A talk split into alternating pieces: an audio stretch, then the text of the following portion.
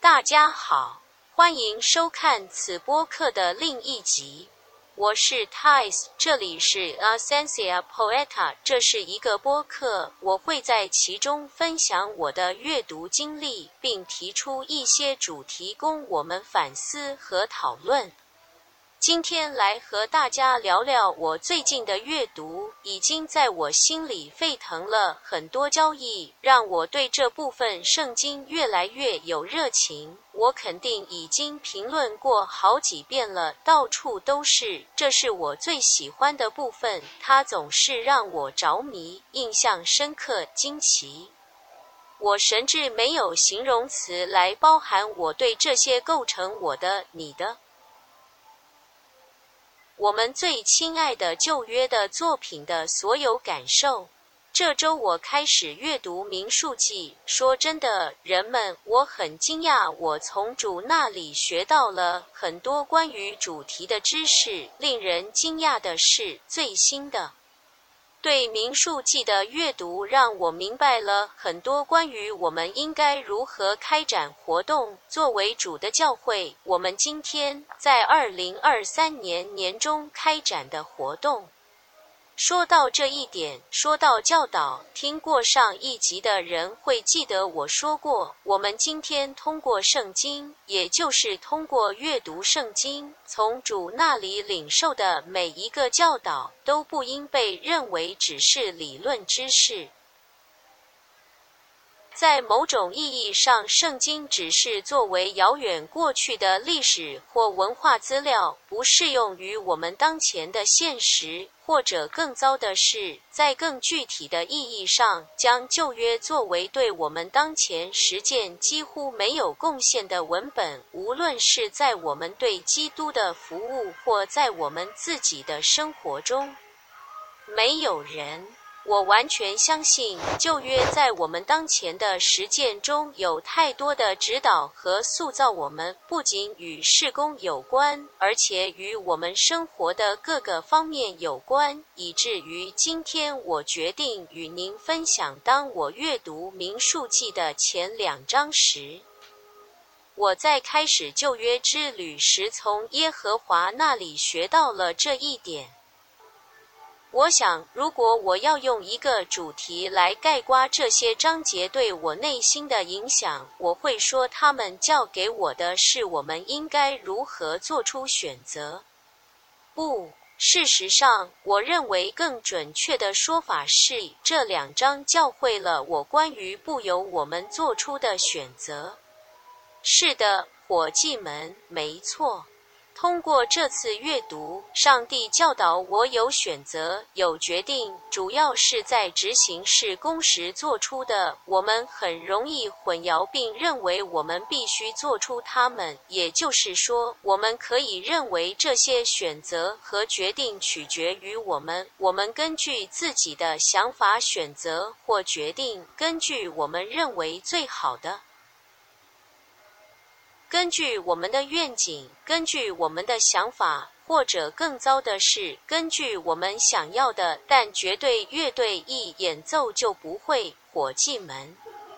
至少那是我从《民数记》第一章学到的。总之，废话不多说，开门见山吧。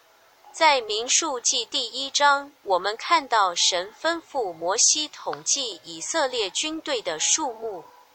就在那时，你问我，泰斯姐姐，看在上帝的份上，人口普查是什么？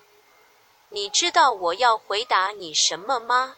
我说，大家冷静点，人口普查只是统计而已。上帝吩咐摩西统计以色列军队的人数。基本上意味着上帝命令摩西统计以色列有能力作战的人数，目的很简单，就是要获得以色列军队的人数。当然，这个技术考虑到了将人民划分为部落，因此调查是根据宗法部落、根据氏族和家族的记录进行的。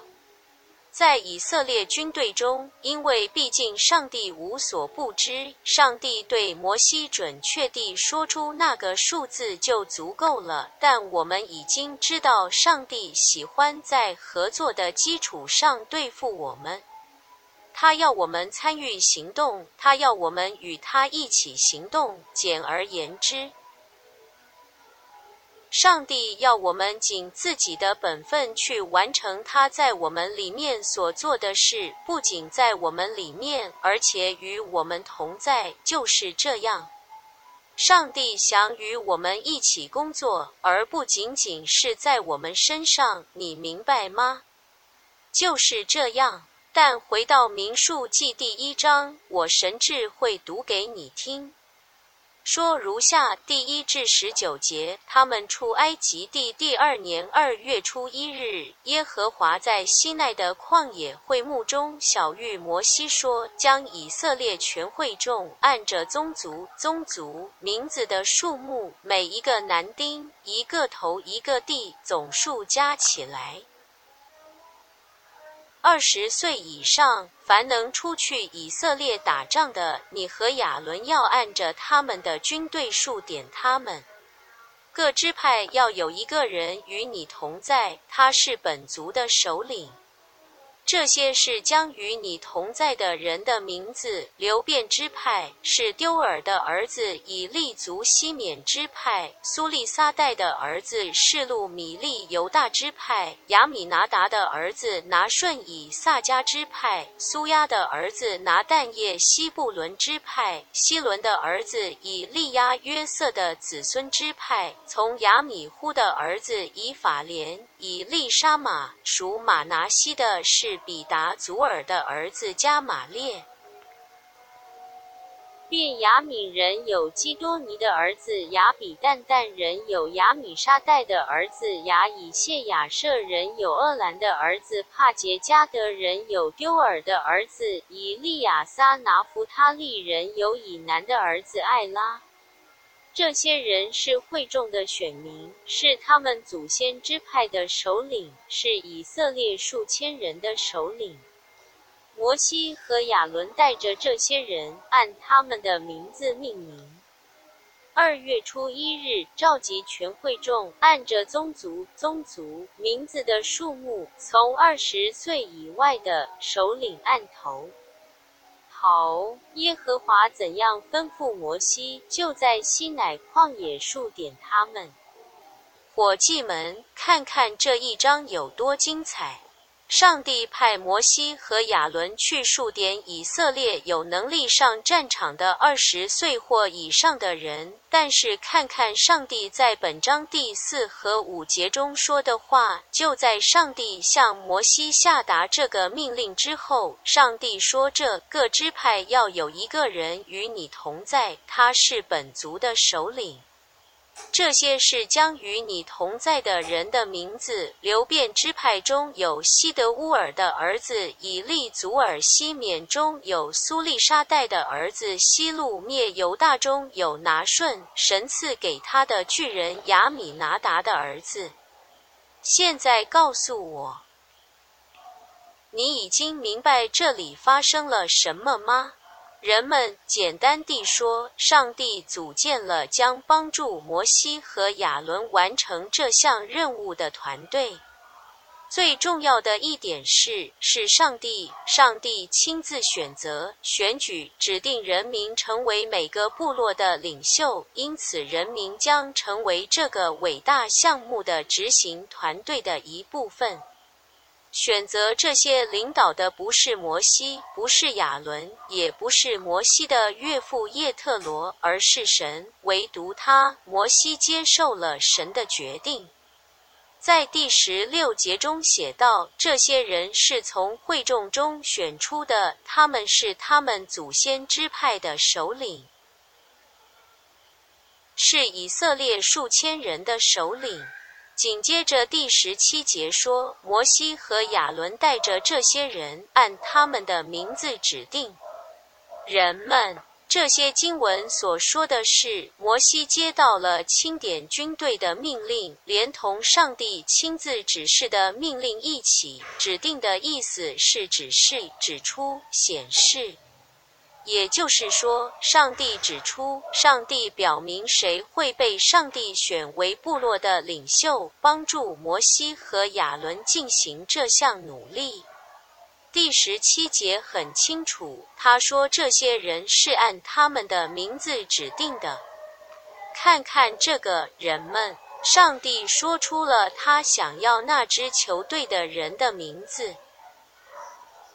摩西不知道他们会是谁，甚至没有人问摩西是否赞成这个选择，他是否认为这些被选中的人有能力，或者这个团队会做得很好。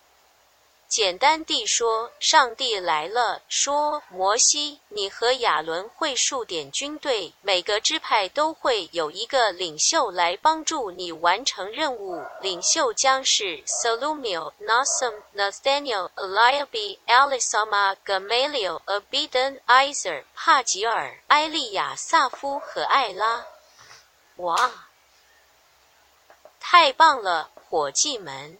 真的吗？上帝根据他自己的主权选择，并且在任何时候都没有人为干预的情况下兴起领袖的这一伟大时刻，我们在民数记第二章中看到他得到了证实。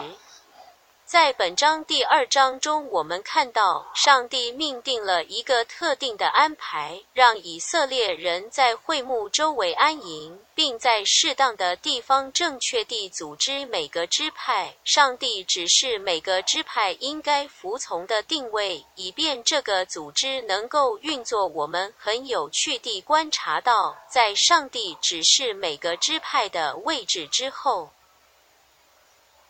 他坚持要确认他现在选择作为支派领袖的人的名字。民数记第二章说：“耶和华小谕摩西、亚伦说，以色列人各要在自己的旗帜下支搭帐篷，有他附加的旗号。他们要在会幕周围支搭帐篷。”第三节，在东边日出之处，犹大旗的人按着他们的军队安营。亚米拿达的儿子拿顺做犹大人的元帅。第五节，以撒迦支派在他附近安营。苏亚的儿子拿旦叶做以撒迦子孙的元帅。第七节，西布伦支派和以伦的儿子以利亚做西布伦子孙的领袖。第十节，在南边按着他的军队有流变的旗帜。勒乌本子孙的元帅是色德乌尔的儿子厄里祖尔。十二节，在他旁边安营的是西缅支派苏利撒代的儿子示路灭是西缅子孙的元帅。第十四节，然后是加德支派，加德子孙的元帅是丢尔的儿子以利亚撒。第十八节，在西边是以法莲军队的旗帜，以法莲子孙的元帅是亚米呼的儿子以利沙玛。二十节。与他同在的是马拿西支派比大祖尔的儿子加马列做马拿西子孙的元帅。二十二节，其次是便雅敏支派便雅敏子孙的领袖是基多尼的儿子雅比旦。第二十五节，但的旗帜必在他军队的北边，但的儿子是雅米沙代的儿子雅以谢。第二十七节，亚瑟支派在他身边安营。亚瑟子孙的元帅是厄兰的儿子帕杰。第二十九节，其次是拿弗他利支派以南的儿子亚希拉做拿弗他利子孙的元帅。三十四节，以色列人就照耶和华所吩咐摩西的一切化行了。就这样，他们拿着自己的旌旗安营，各从各的宗族，各从他的富家，这样行军。乌法第二章结束，各位。令人惊奇的是，上帝在其中不只是说出他所拣选的人的名字来领导特定的部落，但上帝也非要说出这个选民父亲的名字。他说：“X 支派的首领将是 Aminadab 的儿子 Nation、苏亚的儿子拿但业、以伦之子以利亚等。”在这一点上，我看到上帝正在做的事情是毫不怀疑，他选择了谁来组成人民的领导层。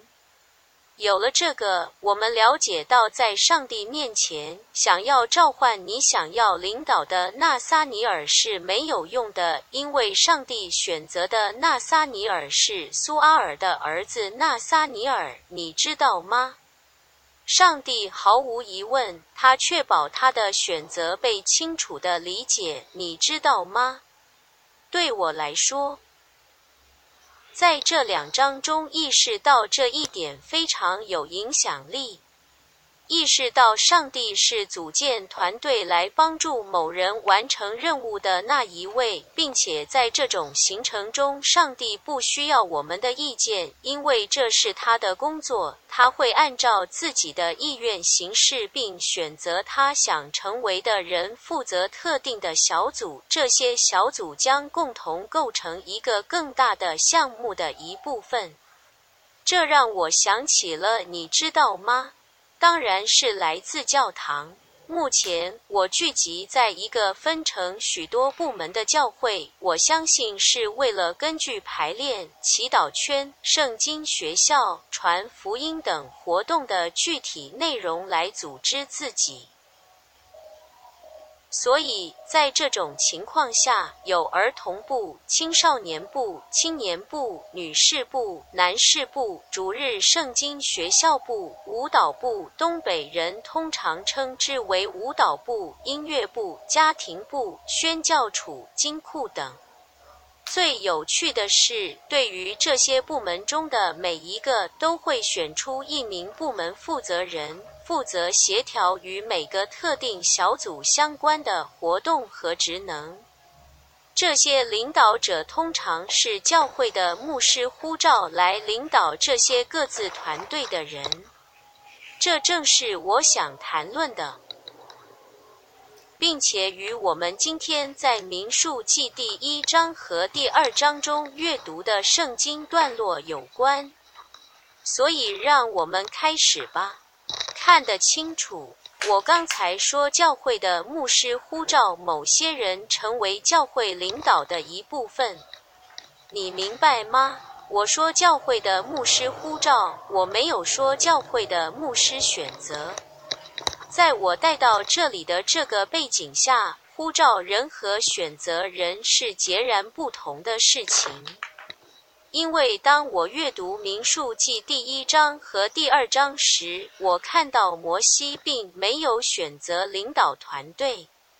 我看到的是，摩西只是听到耶和华的声音，告诉他谁应该成为会众的领导者，并从上帝那里听到上帝想要在教会领导中的人的名字。教会。会众、会议、上帝的子民，这里的这些名字基本上是同义词。摩西所做的就是呼召神所拣选的这些人，接纳他们为人民各支派的首领，也就是接纳他们为与他一同侍奉耶和华的新一班首领。而摩西所做的，无论你之前的意见。在所有这些情节中，我看到与当今福音派教会的结构和运作有很多相似之处。就好像摩西是牧羊人，而部落首领就是部门领导。摩西和其他领袖在耶和华的吩咐下合作执行的任务，完全是上帝的工作。人们。我的人民，我发现这些章节的非凡之处在于，每一章都确切的知道他们的位置、他们的功能、他们的权威和他们的服从。在这一章中，我看到上帝教导我：当上帝的工作在每一件事上和最小的细节上都由上帝的旨意支配时，它才是真正的上帝的工作。主要是在领导力方面。我们知道，由于领导，人们成功或受苦；由于领导，人们团结或分开。由于领导力，人们在精神上成长或停滞不前；由于领导，人们更加敬畏上帝或完全反叛。因为有领导，人们实践的是多是非。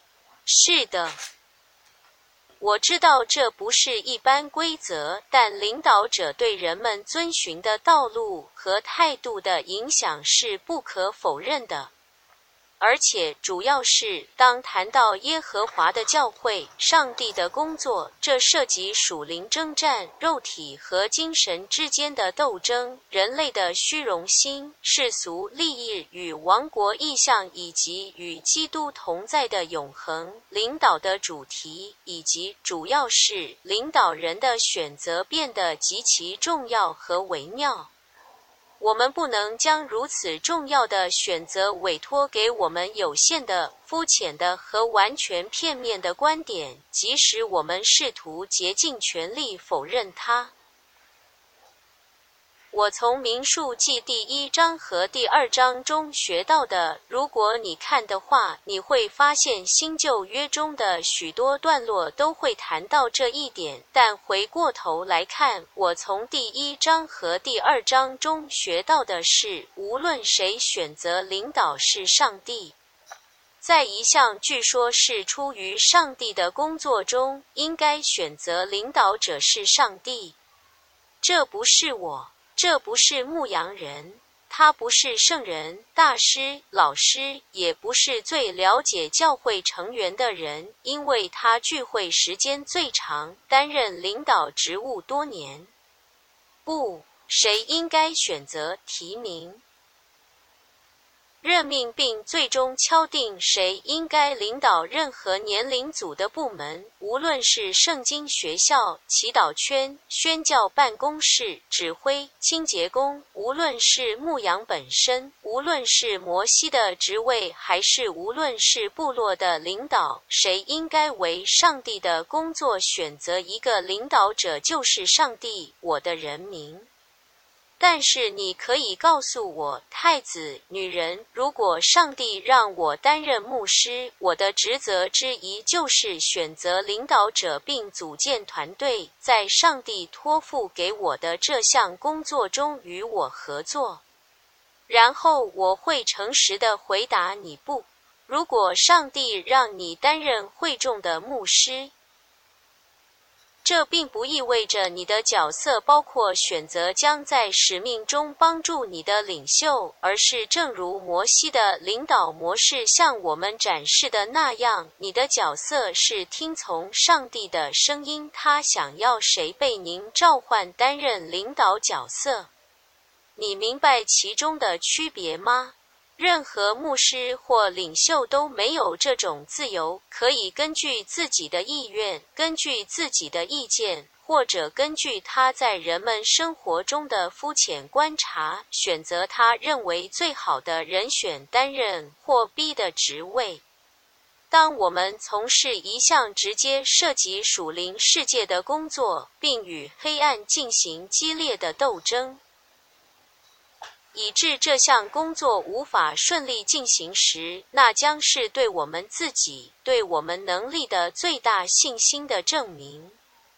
我从第一章和第二章中学到最多的是，近前的领袖不会选择领袖，但是近前的领袖会从上帝那里听到上帝自己想要加入到主工作团队中的人。因此，如果你是牧师领导或部门领导，即使你看到自己被上帝指示加入需要组建支持团队的使命，也要明白选择该团队未来成员的不是你基于亲和力、友谊或基于某某的非凡技能。或任何你希望某人 X 或某人 Y 加入该团队的原因。请记住，作为领导者，您的工作就是听从主，你的工作就是听从耶和华。所以，不管这次团建有多紧迫，不管你时间不多，时间不多了，都不要自己选择，优先聆听耶和华，在祷告、进食、献身中寻求神。求主指引，求确认。我神智建议多求一个，这种做法是合乎圣经的。神知道人心的意图，他会知道如何辨别不幸和热心，以免造成错误地执行工作。反正就是这样，牧师就是这样，领导。就是这样，EBD 协调员、任务协调员、指挥、音乐家、祈祷圈领袖，让上帝告诉你他想要谁。不要害怕不了解上帝想要谁，因为上帝最感兴趣的是让他做出的选择变得清晰。当上帝告诉摩西耶和华希望谁成为领导的一部分时，上帝不仅说出了被拣选者的名字，还说出了他所选择的父亲的名字，这样就没有人会混淆并最终称呼错误的人。人们因为圣灵在说话，所以要以正确的方式安心做事。他是上帝工作的真正和合法的领导者。他是最希望领袖和牧师从他那里听到他们应该在上帝托付给他们每个人的工作的每一个细节中做什么的人。就是这样，伙计们，让我们从数字的书上学习，让我们从摩西领导的记录中学习，让我们向旧约学习，我的子民。所以，如果你想争辩说我们已经接受了新约，因此旧约已经过时，对我们不再有用，我会用使徒保罗的话全心全意的回答你。记载在罗马书中，甚至在新约中也有记载。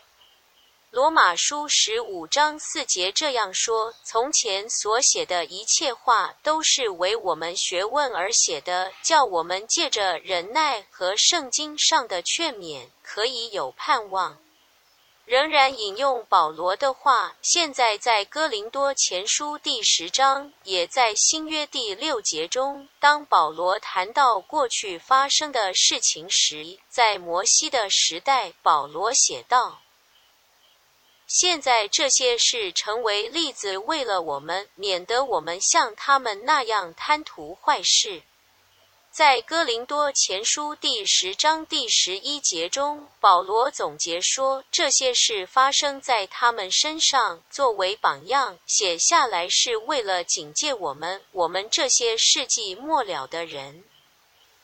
而且，尽管如此，你说好吧，泰斯，我明白，但我的领导。和牧养模式不是摩西，而是耶稣。耶稣选择了十二个人来帮助他完成任务，所以我泰斯邀请你，请与我一起默想马太福音第十章第一至四节，马可福音第三章第十三至十九节，以及路加福音第六章第十二至十。十六节，马太福音十章一和两节写道：“他召了十二个门徒来，赐给他们制服巫灵的能力，可以赶走他们，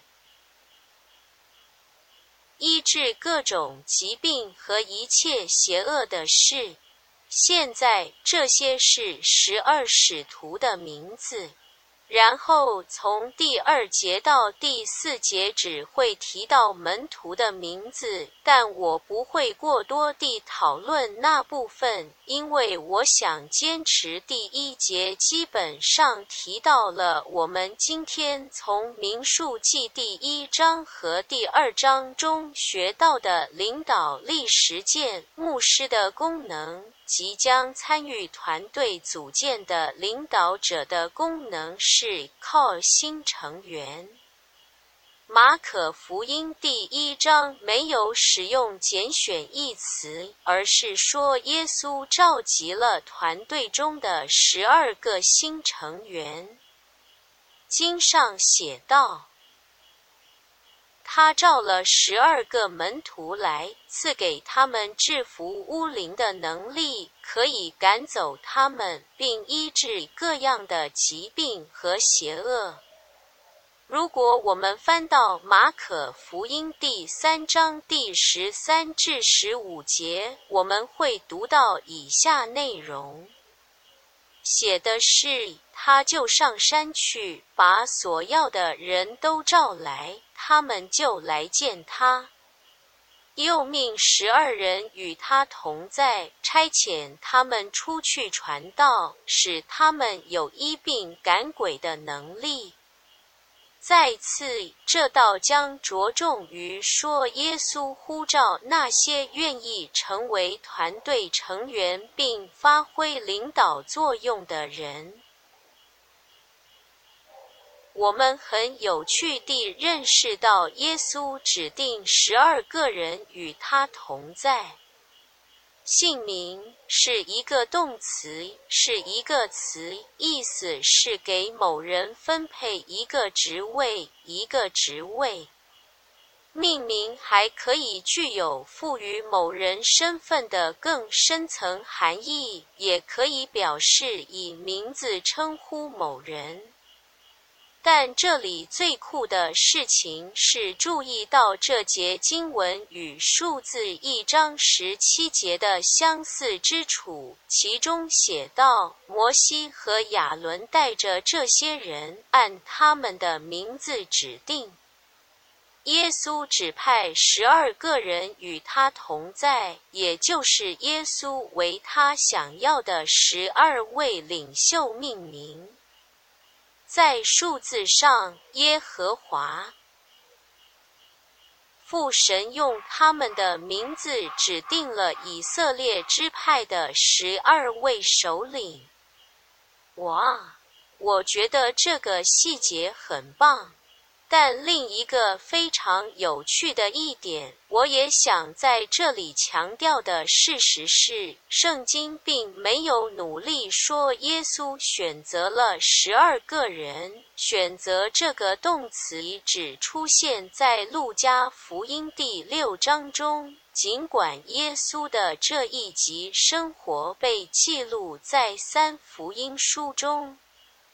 尽管耶稣是耶稣，是神的儿子，是三位一体的第二位格，是神的教会的牧师和领袖最伟大的参考，圣经并没有试图强调耶稣拣选了十二个人。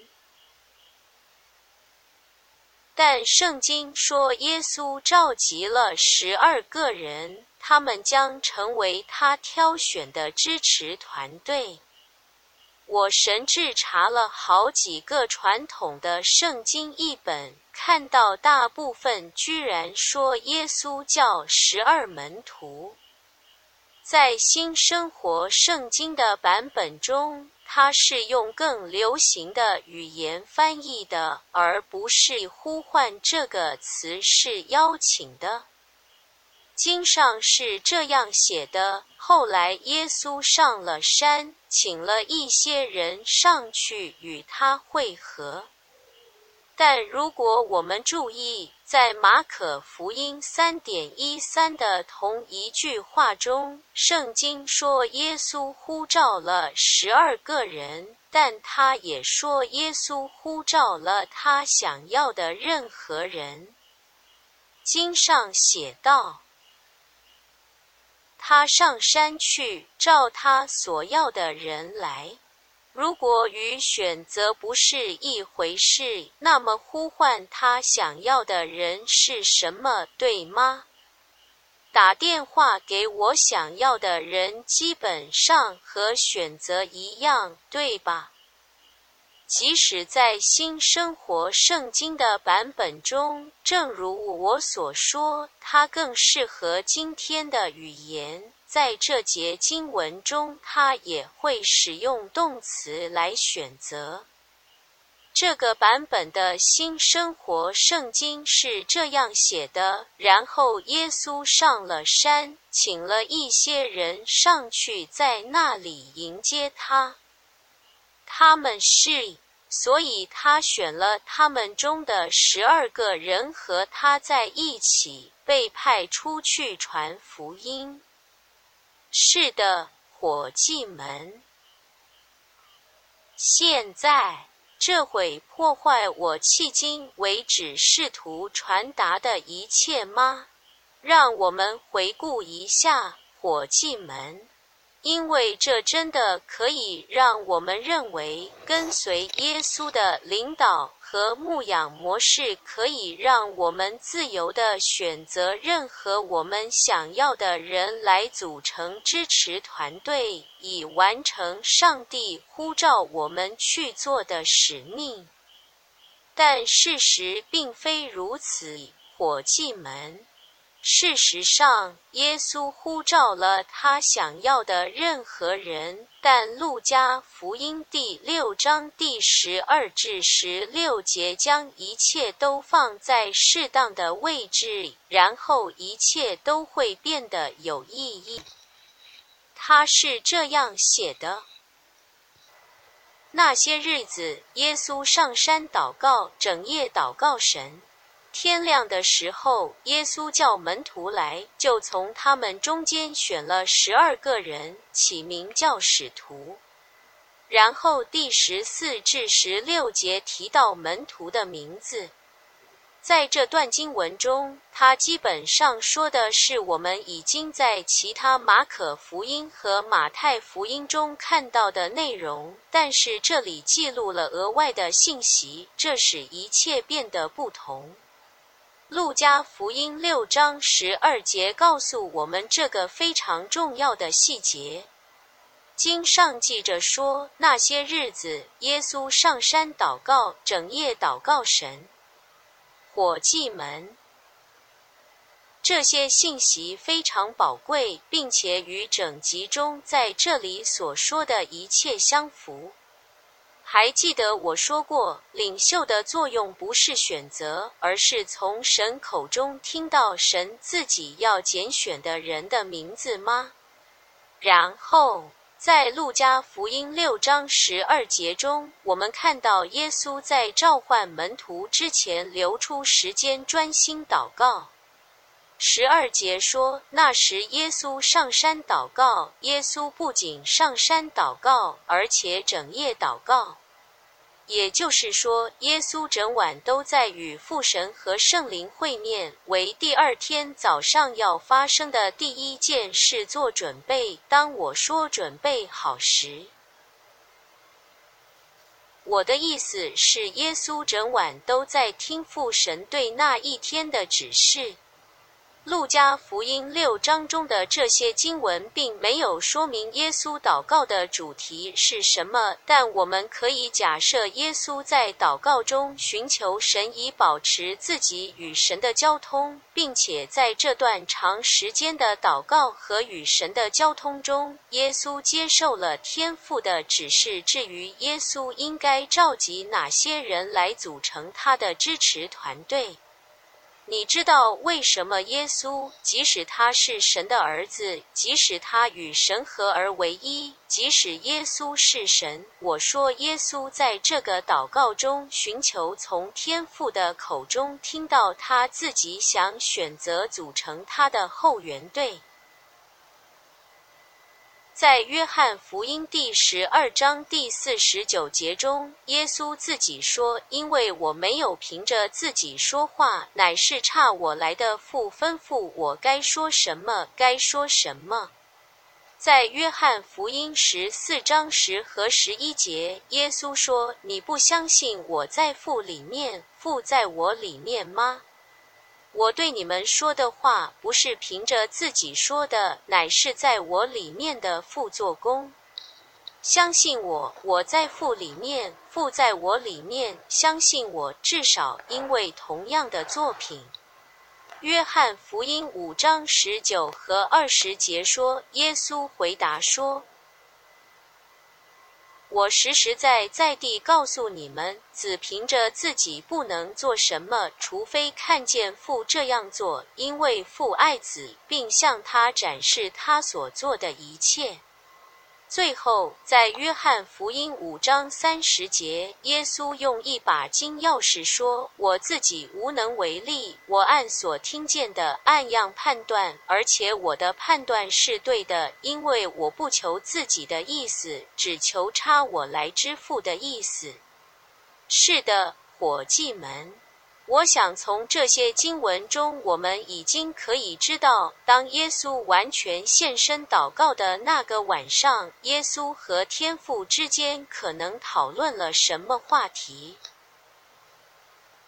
在一个早晨之前的那个晚上，耶稣做的第一件事就是召唤那些将被选中的人。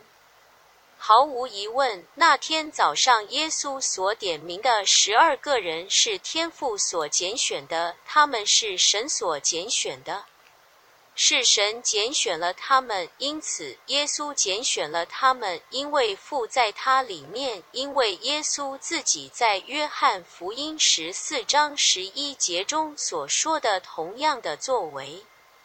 正如前面所有这些经文向我们展示的那样，耶稣再次体现了上帝对领袖和牧师的期望态度。上帝不希望他为自己做出选择，但上帝期望他寻求从上帝那里听到上帝自己想要呼召的人的名字。当路加福音六章十三节说耶稣拣选十二门徒时，可以使用这个动词 choose，正是因为耶稣在说话或做任何事情之前，总是先咨询上帝，以确保他只按照父的旨意说话和做。这基本上也是我们必须做的。就是这样，伙计们，领导不要选择任何人。从上帝的口中听到他自己选择组成他的支持团队的名字。记住，你的角色是听从上帝的指示，然后才召唤被选中的人。因此，如果好牧人耶稣基督确实是你的榜样和领导和牧养的最佳参考，那么你就献身于祈祷，献身于聆听上帝，靠着上帝的恩典，这将在你的事工中实现。与耶稣在约翰福音十七章四节中向天父宣告的一样，他说：“主啊，我在地上荣耀了你，完成了你交给我要做的工作。”就是这样，大家留在耶稣的平安中，下次再见，愿上帝保佑。